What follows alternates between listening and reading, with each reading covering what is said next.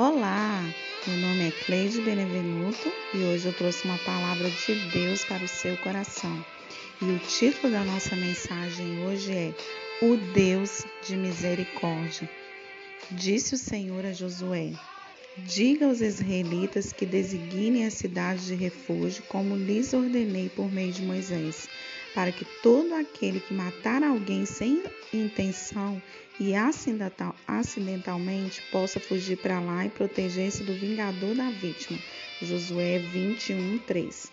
Josué se preparava para partir depois de dividir as terras conquistadas dos cananitas entre as tribos designadas e de estabelecer princípios para o povo de Deus viver e prosperar na nova terra. Antes disso, o Deus de misericórdia estabelece cidades refúgio em que homicidas involuntários poderiam se proteger e recomeçar a vida. Somente um Deus rico em amor e misericórdia poderia pensar em algo assim.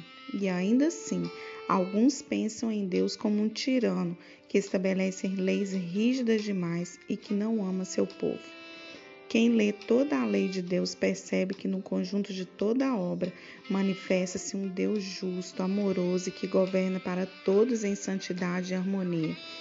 Tanto no Antigo Testamento quanto no Novo Testamento, Deus é amor, justiça e perfeição. E todas as suas palavras são bênção, cura e segurança para os que as amam, guardam e obedecem. Não obstante, tudo tem um momento na história e um contexto. Entender isso nos ajuda, nos ajuda justamente a ler as leis de Deus como direcionamentos dados em amor ao seu povo. Durante toda a vida de Josué, Israel serviu ao Senhor. Deus o honrou na vida e na morte.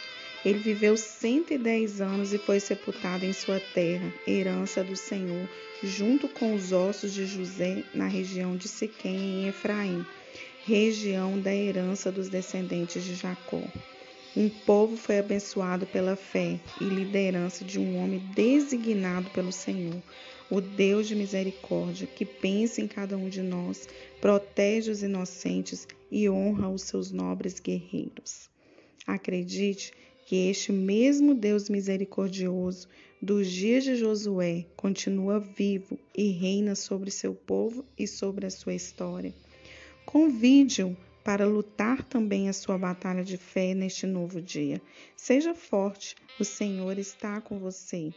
Lute com ele o seu bom combate. Precisamos dos armamentos necessários para não morrer em uma batalha. Nossa luta não é contra pessoas, mas sim contra seres espirituais da maldade. Deus, em nome de Jesus, Pai, coloque essa pessoa que está escutando, Pai, esse áudio agora. Ó Deus, eu não sei as guerras que ela tem enfrentado, mas o Senhor sabe. Entra agora, Deus, com os seus armamentos, ó Pai.